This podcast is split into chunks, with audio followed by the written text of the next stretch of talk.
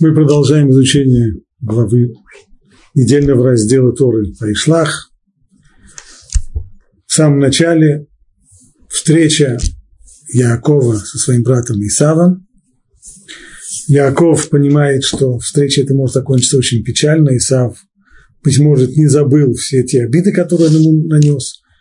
Поэтому, готовясь со встречи, к встрече с братом, говорят наши мудрецы, изучая текст, Яков приготовился к трем вещам, действует по трем направлениям. Он пытается задобрить сердце брата богатыми подарками, он направляет Богу молитву и готов, если не поможет ни то, ни другое, готов и в, к военным действиям тоже, готов драться.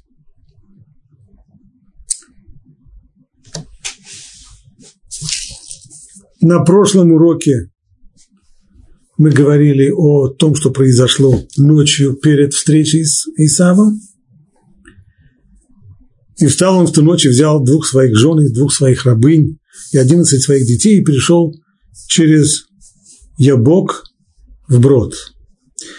И взял их и перевел через поток, и перевел все, что у него, и остался Яков один, и боролся с ним некто до восхода зари, и увидел, что не одолевает его, и коснулся сустава его бедра, и вывихнулся бедренный сустав Якова, когда он боролся с ним.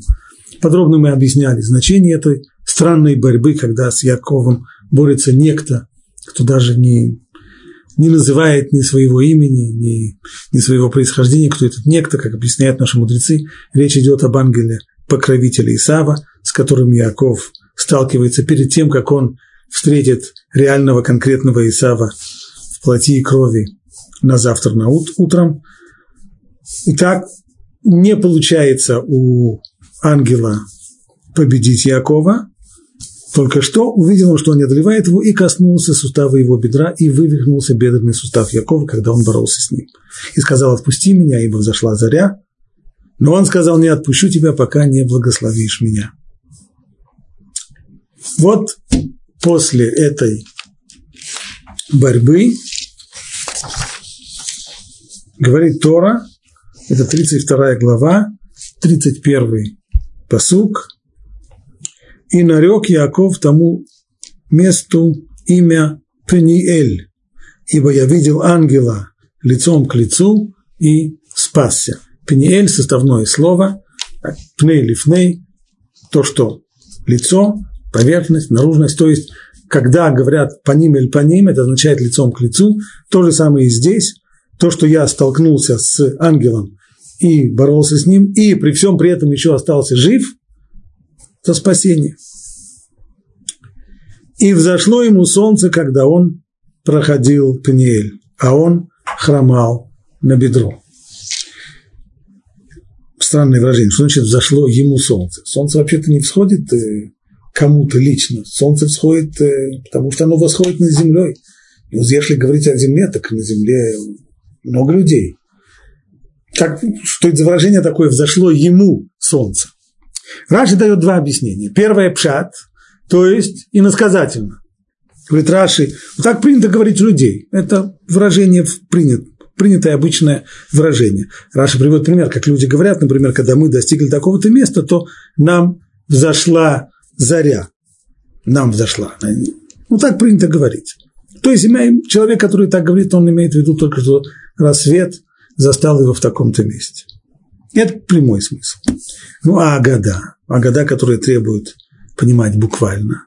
И взошло для него, имеется в виду для него лично, для его нужд, для его потребностей Якова, чтобы исцелить его от хромоты. То есть, если из боя с ангелом он вышел хромающим, что символически означает, что в дальнейшем в своей борьбе с Исавом и с народами, которые произойдут от него, Яков утеряет способность вот твердой поступи по земле. Мощь и сила окажутся всегда не на его стороне. Но вместе с тем солнце, которое восходит, его исцеляет. Говорит Раши, и здесь замыкается круг а именно на сколько часов солнце до срока зашло для него, когда он покинул Бершеву, когда солнце зашло рано для того, чтобы остановить Якова у горы Мурия и заставить его ночевать там, то теперь все сходится, потому что теперь оно взошло для него раньше срока.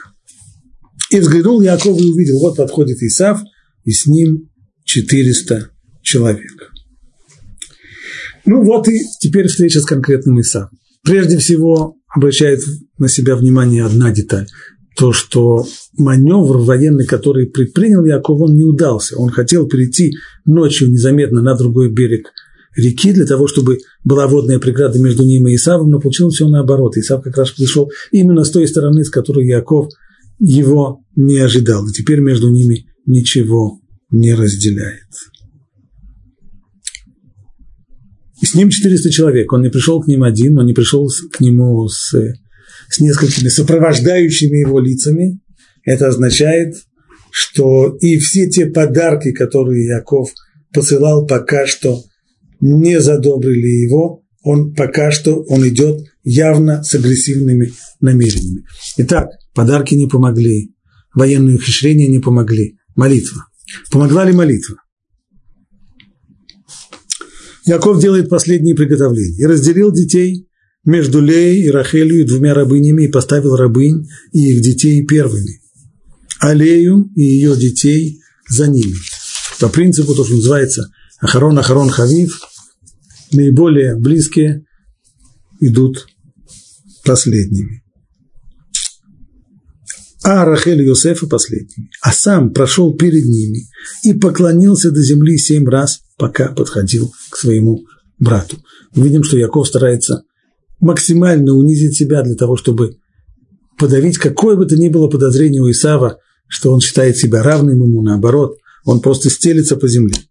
И побежал Исав к нему навстречу и обнял его, и бросился на шею его и целовал, и они плакали и поднял глаза свои, увидел жены детей и сказал, кто эти тебе? А тот сказал, дети, которых Бог даровал мне, даровал твоему рабу. Так что же получилось? Ну, вроде бы хэппи-энд. Вместо того, чтобы обнажить меч, Исав бросается своему брату на шею, целуется и оба плачут.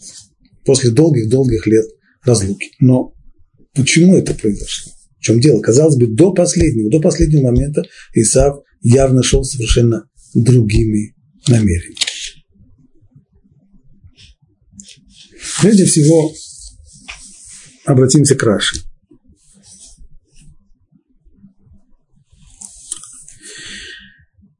Пишет Раши так. «И обнял его, он был тронут, видя, как Яков отвешивает все эти поклоны». То есть, если подарки еще не задобрили его окончательно, но теперь уже после всех этих поклонов, семикратных поклонов до земли, здесь вот сердце Исава стало таять. И поцеловал его. Говорит, Раши, обратим внимание на то, что в оригинале над этим текстом есть надстрочные знаки, которые говорят, что не все, не все чисто в этом тексте, и следует подумать, как его понимать. Что они означают? В связи с чем имеются различные мнения в Сифре. То есть однозначного, единого объяснения этих надстрочных знаков нет. Есть спор, потому ясно, что они на что-то намекают, но вопрос на что. Одни, продолжает Раши, толкуют наличие надстрочных знаков как указание на то, что он поцеловал не от всего сердца. То есть поцелуй был двуличный. Иными словами, если и если сторонний, человек, сторонний наблюдатель, который увидел бы эту картину, как два пожилых человека, два брата встретились, чтобы он видел, брат бросается на, на, на шею своему брату, очевидно, соскучились, долго не виделись, раду, радуется тому, что встретил его, замечательно. Он видит поцелуй. Но надсрочные знаки говорят, что само это слово которое очень близко по своему написанию, по орфографии, к другому слову, а именно укусить, означает вот что, что в сердце он хотел бы его сейчас укусить, просто ну вот укусил бы. Только что внешне он этого не проявляет. Итак, есть здесь разрыв между тем, что Исав чувствует, между его истинным отношением брата, и между тем, как он себя ведет. Это первое объяснение. Продолжает дальше Раши. А Раби Шимон Бар Юхай говорит, общеизвестная истина, что Исав ненавидит Якова. В, в оригинале это звучит еще более резко. Халахай биядуа шеисав суне это Яков. Аллаха. То есть вещь, которая не только общеизвестная, она как Аллаха. Аллаха означает закон. Закон природы. Какие закон природы, которые неизменны? Закон гравитации, который всегда, насколько мы понимаем, каждое тело, оказавшись в гравитационном поле, будет падать вниз. Вот точно так же Исав неизменно, и сейчас он не изменился, он точно так же ненавидит Якова, как он ненавидел и раньше. Это действительно тот же самый неизменный Исав. А что же тогда произошло? А почему же тогда он бросился на шею к своему брату и расцеловал его? Однако в тот момент в нем пробудилось милосердие, и он поцеловал Якова от всего сердца. То есть, может быть, на следующий день или через неделю он проклинал себя, и он, и, и он ненавидел себя за, за ту слабость, за то, что он разнылся, за то, что он размяк тогда. Но в тот момент он действительно размяк, то есть не было вот этого вот разделения между внутренней и внешней стороной. То, что он бросился на шею к своему брату, это действительно выражало его в тот момент ощущение и внутреннее, не только внешнее. Что это значит? Ну, скорее всего, если мы правильно понимаем мнение Рабшина Барюха, что здесь сработала молитва, то есть произошло на самом деле чудо. Скорее всего, чудо.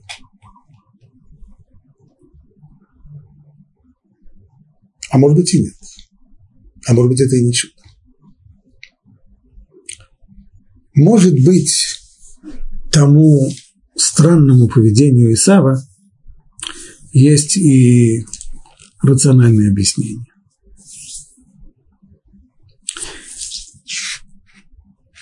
Посмотрим, что делает Исаав сразу после того, как он расцеловал своего брата. И поднял глаза свои, и увидел жен и детей. И сказал, кто эти тебе? Довольно странный вопрос. Кто эти тебе? Что, непонятно? Я думаю, любой человек маломальски соображающий понял бы, что если вокруг его э, брата Якова стоят женщины и дети, то это, наверное, его жены, его дети. Что за вопрос? Кто эти тебе? Но на самом деле вот, вот этот вот вопрос, пусть он выглядит таким вот странным, непонятным, именно в нем, очевидно, и содержится ключ к пониманию всего, всего отрывка.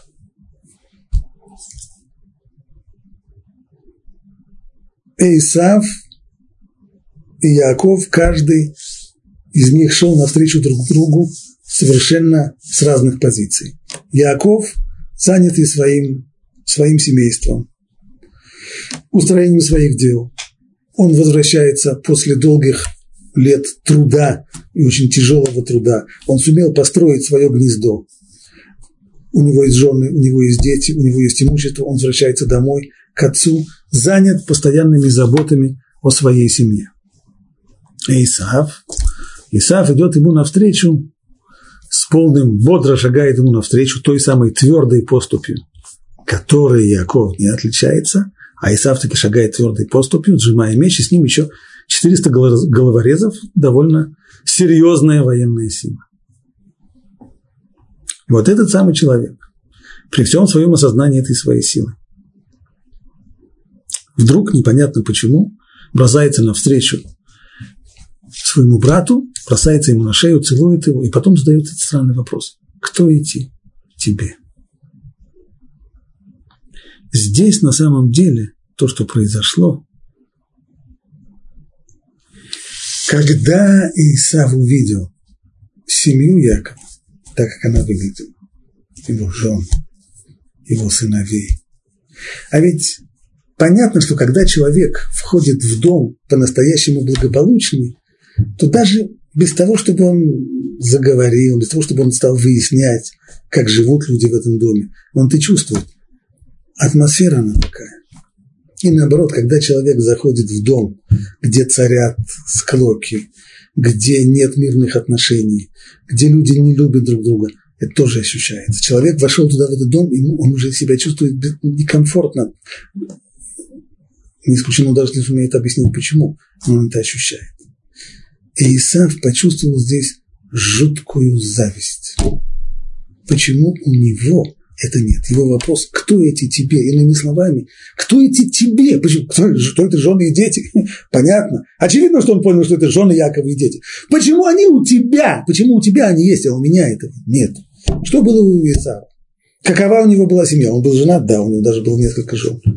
А какая атмосфера, какая обстановка царила в семье, это мы тоже знаем по прошедшей главе. Там выясняется, что свой парадный, свой субботний костюм Исав хранил не у себя дома, а у своей мамы. Почему? Говорит, Раши, он хорошо знал, с кем имеет дело, имеет в виду своих жен. И на всякий случай ценные вещи хранил у мамы. Больше, собственно говоря, ничего не нужно. Никаких де- де- больше деталей Тора не рассказывают. Но этой одной детали понятно. Достаточно, чтобы понять, какая атмосфера была в доме. И, Исаву это совершенно неясно, непонятно. Он-то читал как? Он считал, что Яков, он человек э, немножко не от мира сего, он человек, который занят духовной жизнью, ну, Йошеву Алим, сидящий в шатрах, он оторванный от этого мира. Может быть, в области духовной он превосходит его, конечно. Но во всем, что касается этого мира, здесь преимущество Исава. По идее, поэтому он понимал, что, по идее, семья удачная, удачный брак, хорошие жены, дети, это все должно быть его. А у него этого нет. У него в семье все наоборот, а у Якова этого нет. Почему он этого не может понять? Это его и доконало. Почему эти, кто эти тебе, почему у тебя это есть, у меня этого нет? Доконало это его вот почему. Исав хорошо понимал то, что, к сожалению, многие люди сегодня не понимают. А именно, что человек – который не сумел построить хорошую семью, это не просто некоторый минус в его жизни. Это тотальное, тотальное поражение. То есть такой человек, он человек не состоявшийся как человек и ничто ему не поможет. Даже если он во всех, во всех остальных вопросах, он самый-самый удачный. Не только такой удачный, как Исав, но еще более удачный. Пусть он будет, э, э, пусть он делает великолепную карьеру. Пусть он продвигается по ступеням служебной лестницы. Пусть он будет великим ученым, который открыл 10 э, открытий и получил три Нобелевских премии. Пусть он будет самым великолепным э, в области искусства, не знаю где. Пусть он будет потрясающим бизнесменом, который зарабатывает миллион долларов в год или даже в месяц. Все это не поможет. Ни деньги, ни карьера, ни признание, ни удача, ни искусство. Если человек, приходя домой, ощущает, что, как говорит Мишна в суте, враги человека, домашние его, если у него нет своего дома, в котором он может развиваться как человек, то он в целом, как человек, не состоялся. Он в целом потерпел поражение. Поражение, которому не помогут никакие его успехи, потому что все остальные успехи, в этом-то штука, все остальные успехи, они успехи внешние. Человек остается сам, а успехи его, он отдельные успехи его отдельные. И ничего, как, понятно, что ничего с собой он в могилу не возьмет. Исав еще не думает про могилу, ему еще немножко рано, в нем жизни еще на все 60 лет. Дело не в этом. Но ощущение, правильное ощущение того, что, в общем-то, он свою жизнь, он своей жизни настоящего-то успеха не добился, он не состоялся. И все, что у него есть, все это не стоит ему выеденного яйца, когда нет у него собственного настоящего дома, в котором он чувствовал себя как, как человек, которого любят и который сам может любить других. Это он увидел Якова. И это его сломало, потому что уж чего-чего, а вот этого от Якова он не ожидал. Он думал, что такой, такой оторванный от этого мира человек, наоборот, у него, у него ничего подобного быть не может. А оказалось все наоборот. Равшимшин Рафаэль Ирш, объясняя этот отрывок, писал так. Благословение ангела и поцелуи Исава символически предвещают победу нравственности над силой. То есть до сих пор, не знаю, сила на стороне Исава, моральное преимущество, нравственное на стороне Якова. Ну и мы видим, что Исав бросает свой меч и кидается на шею своему брату, целует его. В конечном итоге, так, так верил Равир, человечество оценит, протянет руку Израилю после всех тех сотен лет, когда европейские и другие народы угнетали евреев, старались уничтожить их, в конечном итоге они протянут им руку и оценят и примут его идеалы.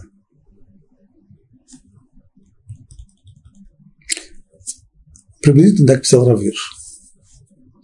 Так он видел будущее.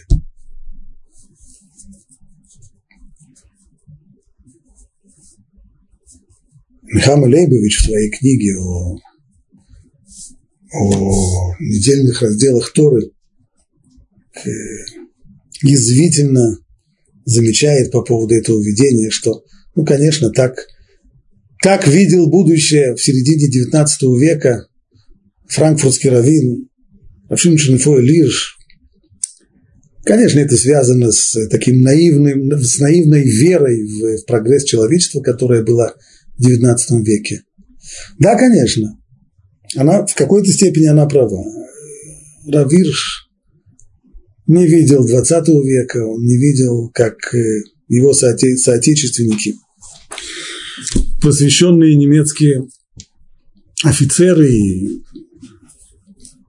и гражданские специалисты построили газовые камеры для сыновей Якова. Он не видел, как Исав занялся систематическим уничтожением евреев. Все это он не видел.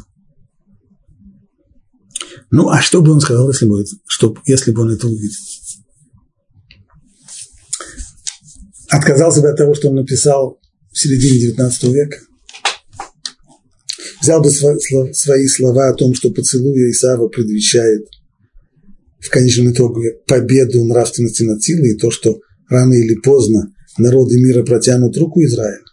Может быть, да, а может быть и нет. Не уверен я, что нет.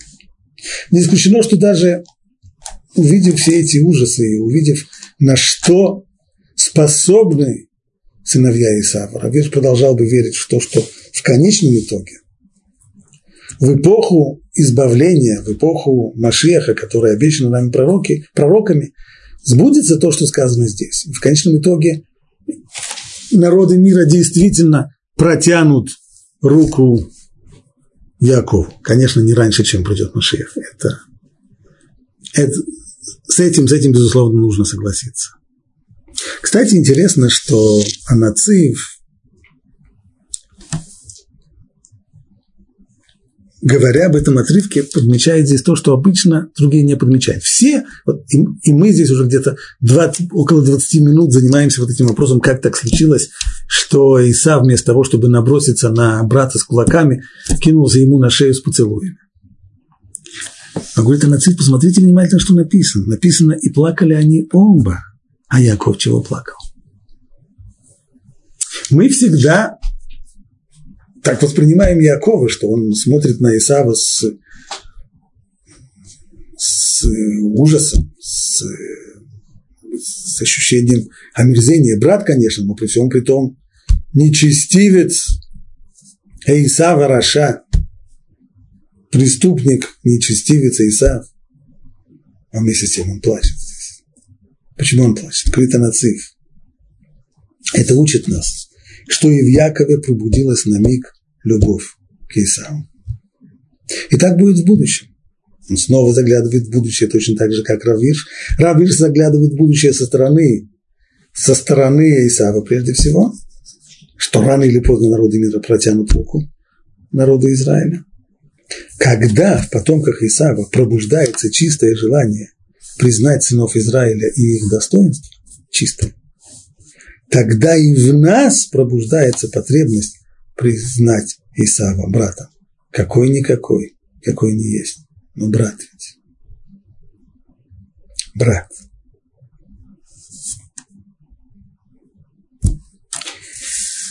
Пойдем дальше.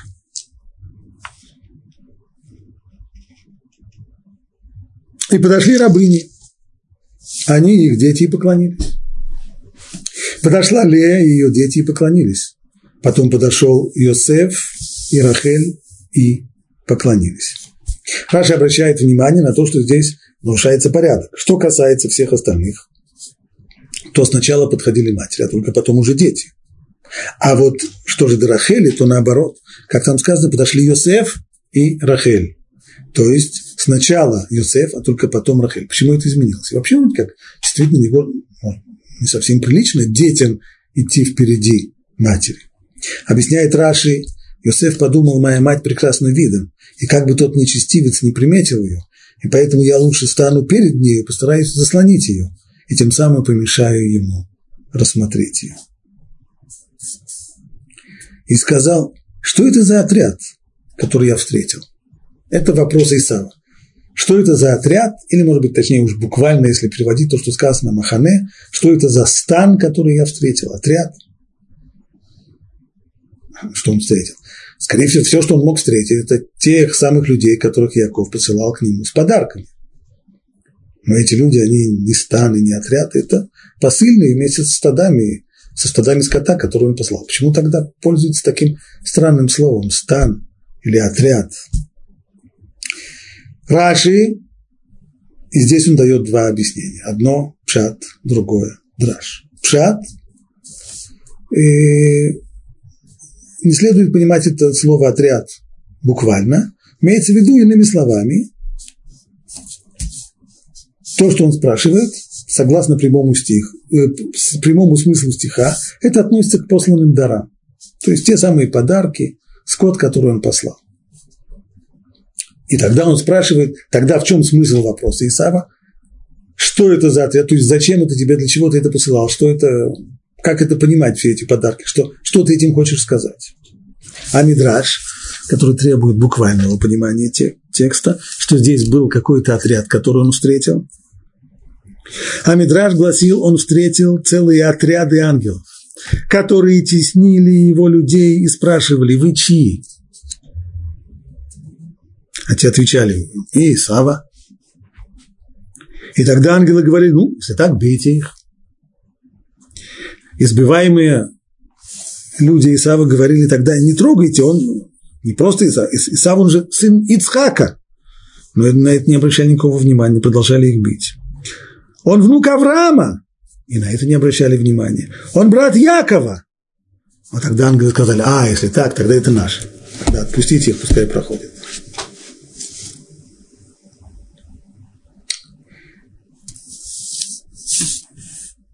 Итак, что за отряд? И, сказ...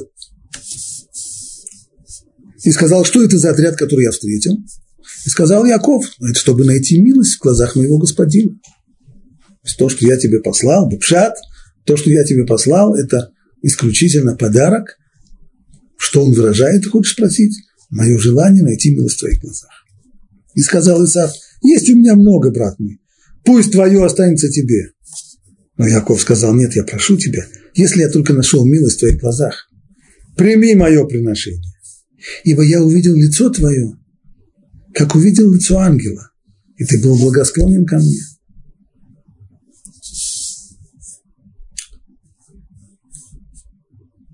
Раши обращает внимание здесь на две детали. Первое. Слова Исава «Пусть твое останется тебе». Пшат простой, имеется в виду, что те сам, тот самый скот, который ты мне подарил, не надо, пусть остается тебе. Но вместе с тем снова это сказано словами очень неконкретными, поэтому в Мирдраше здесь слышится еще дополнительное. Пусть твое останется с тобой. Здесь Исав признал за Яковом право первородства и право на благословение. Пусть твое, то, что есть у тебя, я к тебе претензий не имею пусть твое останется с тобой. Ну а для чего, рассказывает Яков, для чего он говорит вот эту фразу, что я видел, и как ее вообще понять, что значит я видел твое лицо, как лицо ангела. И здесь тоже есть пшат и драш, говорит Раши. ибо достойно тебя и, помога, и подобает тебе принять мой дар, потому что я видел твое лицо, а для меня это важно, как видеть лицо ангела. Первое простое значение. Он хочет подчеркнуть, насколько ты для меня важен, что для меня увидеть твое лицо, счастье, которое я имею, от возможности увидеть твое лицо, это все равно как посмотреть на, на лицо ангела. Вот как я это высоко ценю. Знак того, что я это настолько сильно ценю, я и приношу тебе вот эти дары. То есть эти дары – это знак моего уважения к тебе. Ну, а также потому, что ты еще соблаговолил простить мне мое погрешение, так, ведь он говорит там еще одно, еще одно слово, как там, ибо я увидел твое лицо, как видел лицо ангела, и ты был благосклонен ко мне. Что это означает? И ты был благосклонен ко мне. Имеется в виду, что ты же, ты же прощаешь мне мои прегрешения, то, что я некрасиво себя по отношению к тебе вел. Правда ведь? Прощаешь. Это пшат. Драж, говорит Раши, Драж, здесь Яков намекает Исаву, что всего лишь несколько часов назад, предыдущей ночью, ему пришлось столкнуться с ангелом-покровителем Исава, который пытался его повалить, пытался его победить, и у него ничего не получилось. Для чего он это ему рассказывает? Для того, чтобы дать ему совершенно непрозрачный намек, что если у тебя возникнет когда-нибудь такая мысль побороться со мной и помериться со мной силой, так э, неумное это будет решение, потому что даже ангел не смог меня победить, так уж, а уж тем более ты при всем моем уважении к тебе, и к твоей силе, и ко всем, но, но мы совершенно в разных весовых категориях, если даже ангелы меня победить не могут. Это намек, который идет в драж.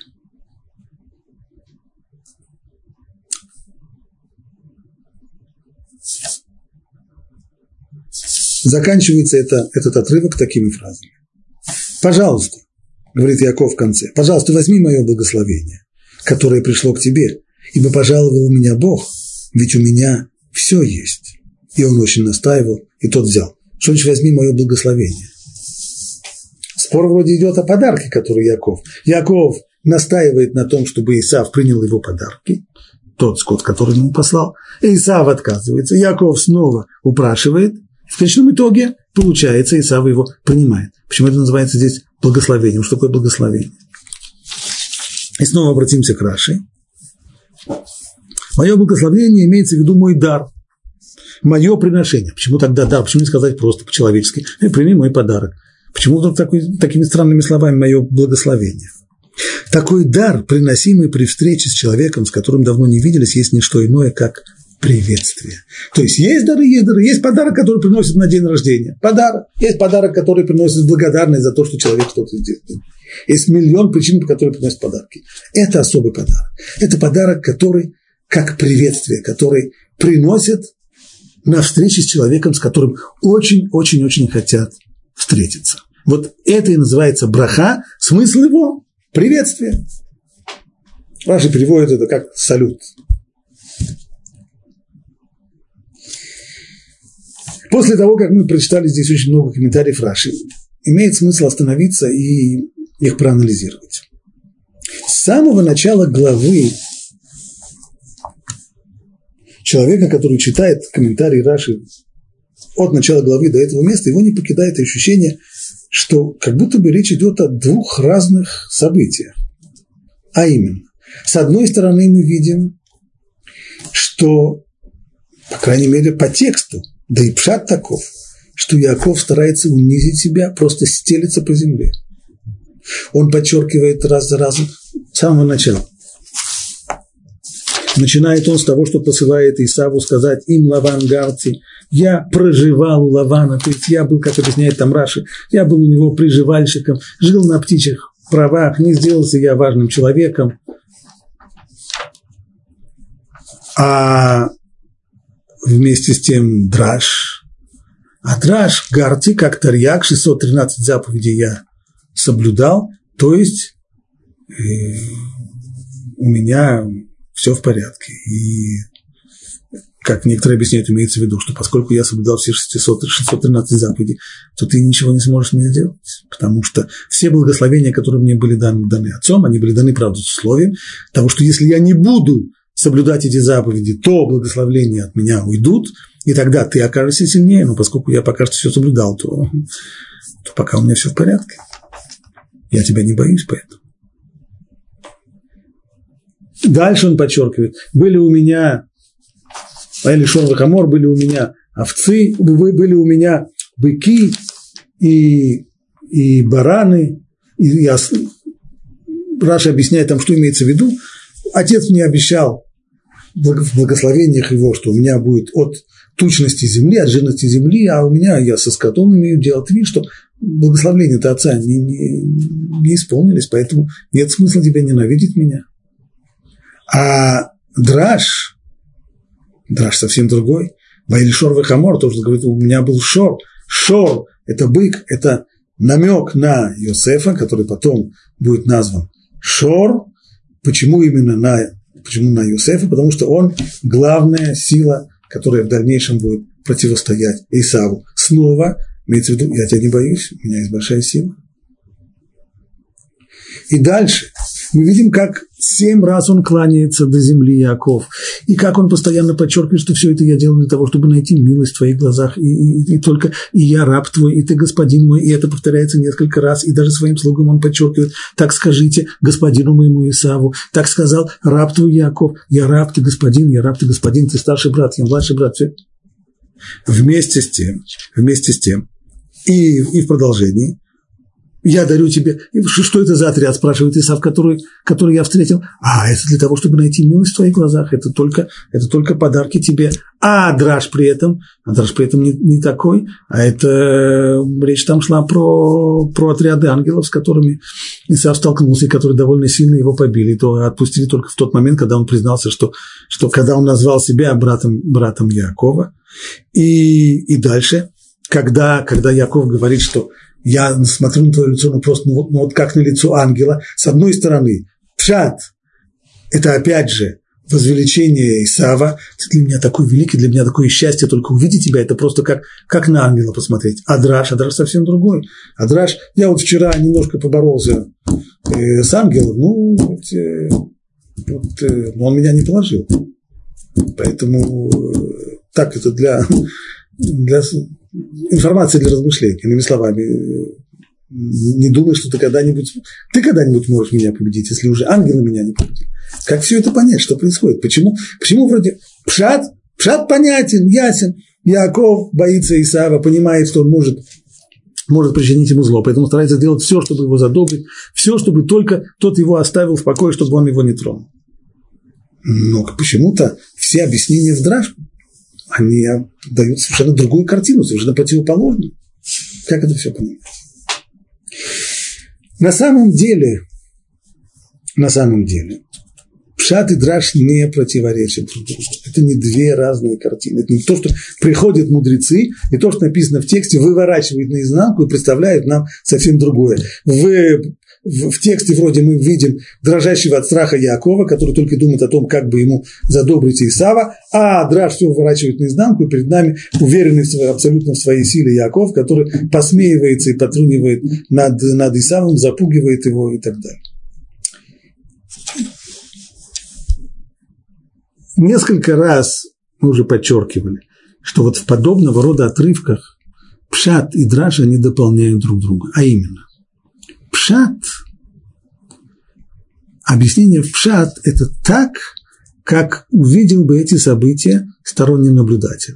Слова, которые люди говорят, и поступки, которые они делают. Драж – это внутренний мир человека. То, что происходит в его внутреннем мире. Его мысли, его чувства, предчувствия, ассоциации глубже, глубже, глубже. И если так, получается вот какая картина. На самом деле Яков, и это Драж постоянно это подчеркивает, Драж это каждый раз приводит. На самом деле Яков не боится Исава. Он уверен в том, что первое, благословение отца, они сбылись, и все, что тот ему пообещал, есть.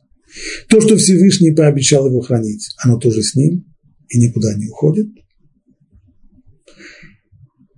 Почему же тогда он старается вести себя таким образом? Почему он так подчеркнуто стелится по земле. Почему он каждый раз подчеркивает, что он раб, а Исав он господин?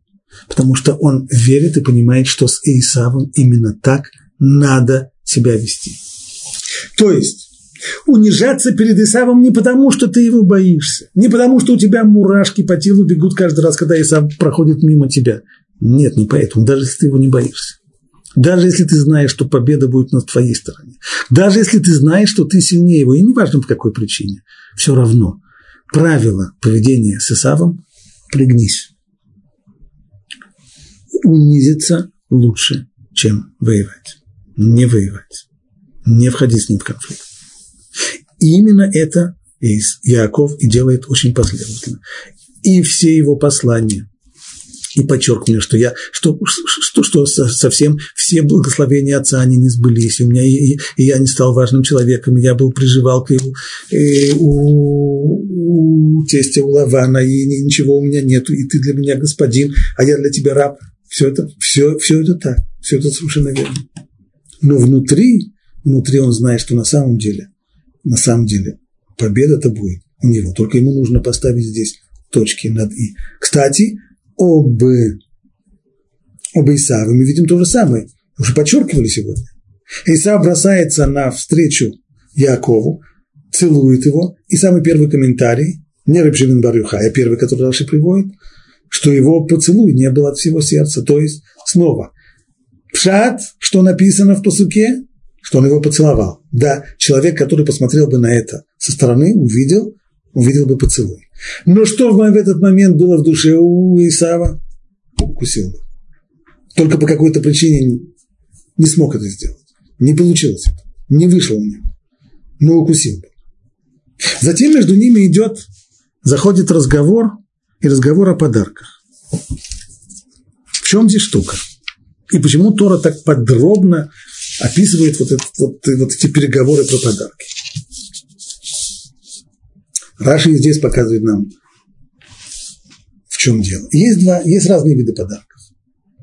Может быть подарок, который господин, когда он жалует своего раба и от милости своей дает ему какой-то подарок.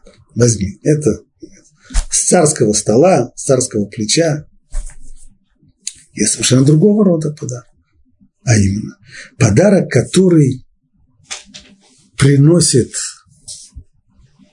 человек, когда ему дается возможность лицезреть какую-то очень важную особу.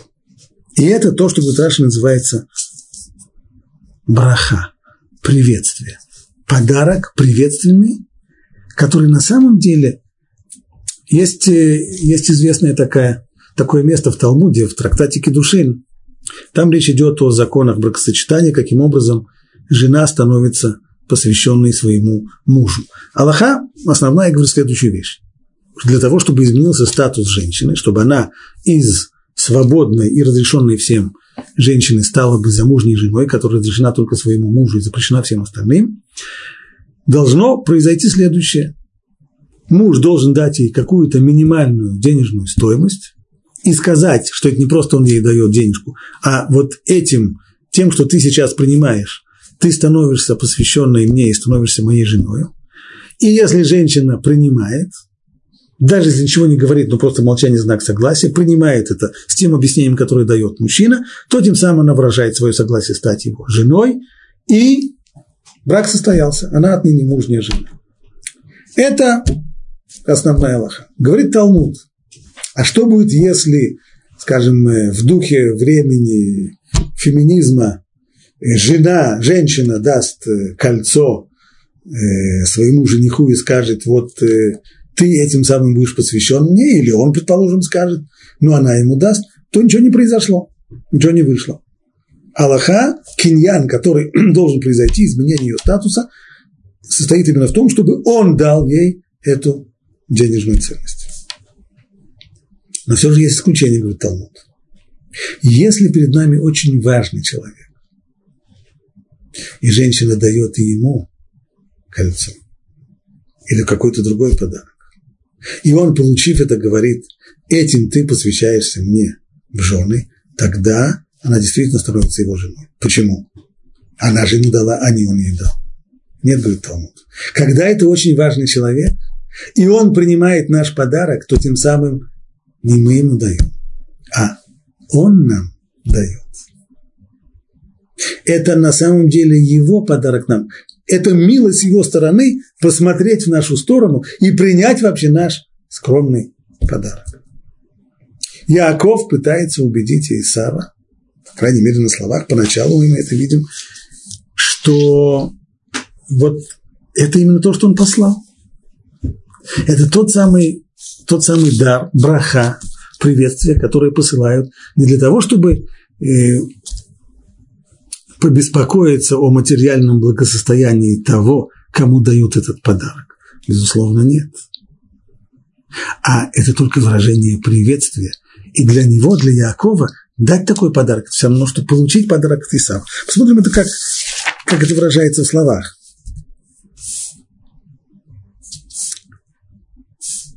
И сказал Яков, чтобы найти милость в глазах моего господина. И сказал Исав, есть у меня много, брат мой, пусть твое останется тебе.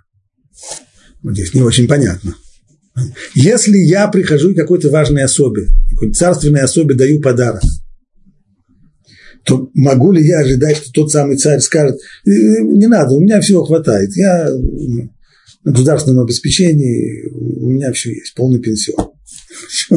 Разве я, разве, я, разве я даю царю подарок для того, чтобы обеспечить ему, чтобы у него было что есть на, на обед? Конечно, нет. Это мое выражение восхищения, это мое выражение преклонения перед ним. Странный ответ. На самом деле не странный. Почему? Потому что Исав заподозрил здесь другое. Исав заподозрил, что это подарок, который Яков дает ему совершенно другой целью, а именно для того, чтобы выразить как раз прямо обратно, а именно, что благословения исполнились, что он главный, он богатый, и он от милости своей старшему братцу Исаву от милости посылает ему э, кусочек мяса. Этого он боится. Потом говорит, нет, нет, мне не надо. У меня, что ты обо мне заботишься? У меня все есть. Он говорит, у все есть. У меня, точнее, у меня есть много. Есть у меня много, брат мой, и пусть твое останется тебе. Заботься о себе, я богатый, у меня много есть. Но Яков сказал, нет, я прошу тебя, если я нашел милость в твоих глазах, прими мое приношение. Ибо я увидел лицо твое, как увидел лицо ангела. Ты был благосклонен ко мне. Пожалуйста, возьми мое благословение. Это благословение, ты не бойся, я понял, чего ты боишься. Не-не-не, наоборот. Это браха, благословение, то есть это дар моего приветствия тебе, которое пришло к тебе, ибо пожаловал меня Бог, ведь у меня все есть. Раша обращает внимание на то, как по-разному братья говорят здесь. Эйсав говорит с гордостью, у меня есть много, Яков говорит, у меня все есть, много, не мало, мне хватает, все, что мне необходимо, может быть, немножко, но у меня все есть. Это опять непонятно. Это все замечательно, что у него все есть, но, но каким образом это аргумент для того, чтобы уговорить вышестоящую особу во всем ее свете и великолепии, чтобы уговорить ее принять подарок. Опять же, если, если приходит к царю и, и приносит ему подарок на аудиенцию царя, то царя убеждают, Ваше Величество, вы возьмите этот подарок, а у нас же все есть. Какой, какой, какой, какой в этом смысл? Вот здесь вот незаметно, незаметно, незаметно Яков меняет подход. У меня все есть, а у тебя нет. Возьми, возьми, не бойся. Возьми, возьми.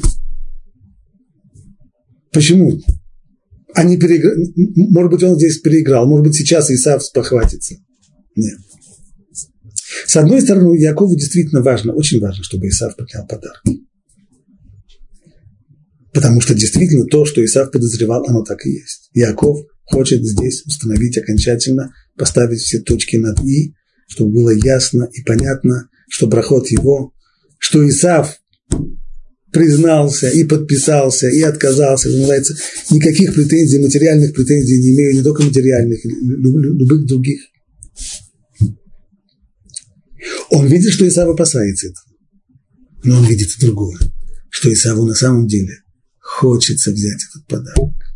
В душе Исава происходит борьба богатые дары, их ему хочется. Но он понимает, что ему нельзя их брать. Очень хочется, но никак нельзя. Поэтому он все время отказывает. Если у меня много, не надо, оставь себе. Но вместе с тем, что он очень-очень не хочется, но с другой стороны он видит, он видит, что рука уже протягивается, чтобы, чтобы получить. Да, не надо, не надо, не надо, не надо, не надо. Но рука-то уже тянется. Поэтому он не боится здесь Яков. Поэтому он сейчас вдруг ставит все на стол, говорит, ты возьми, возьми, у меня все есть. У тебя не все есть. Ты нуждаешься, я нет. Бери, бери.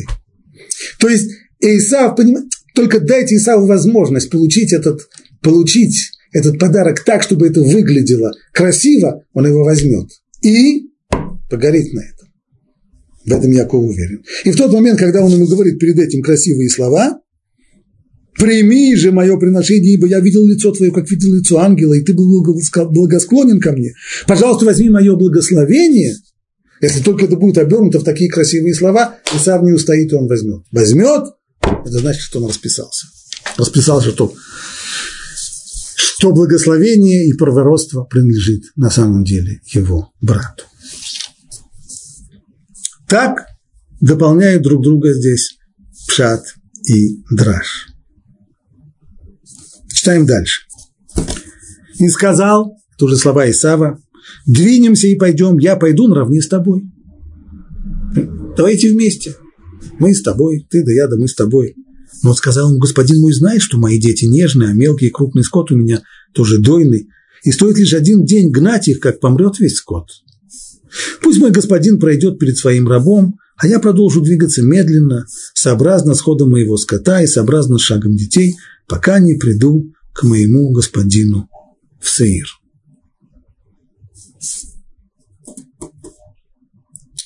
Прежде всего Яков отказывается идти вместе с ним. Идти вместе с Исавом, соседство с Исавом – это беда не меньше, чем, чем столкновение с Исавом подальше, а подальше от него, подальше, подальше, подальше. Как можно дальше? И поэтому он ему объясняет, смотри, ты идешь налегке, я не могу, я должен двигаться медленно-медленно. Ну что я буду тебя задерживать? Ты иди, иди вперед. А я, как он говорит здесь, буду двигаться медленно, сообразно с ходом моего скота, сообразно шагом детей, пока не приду к моему господину в Сир.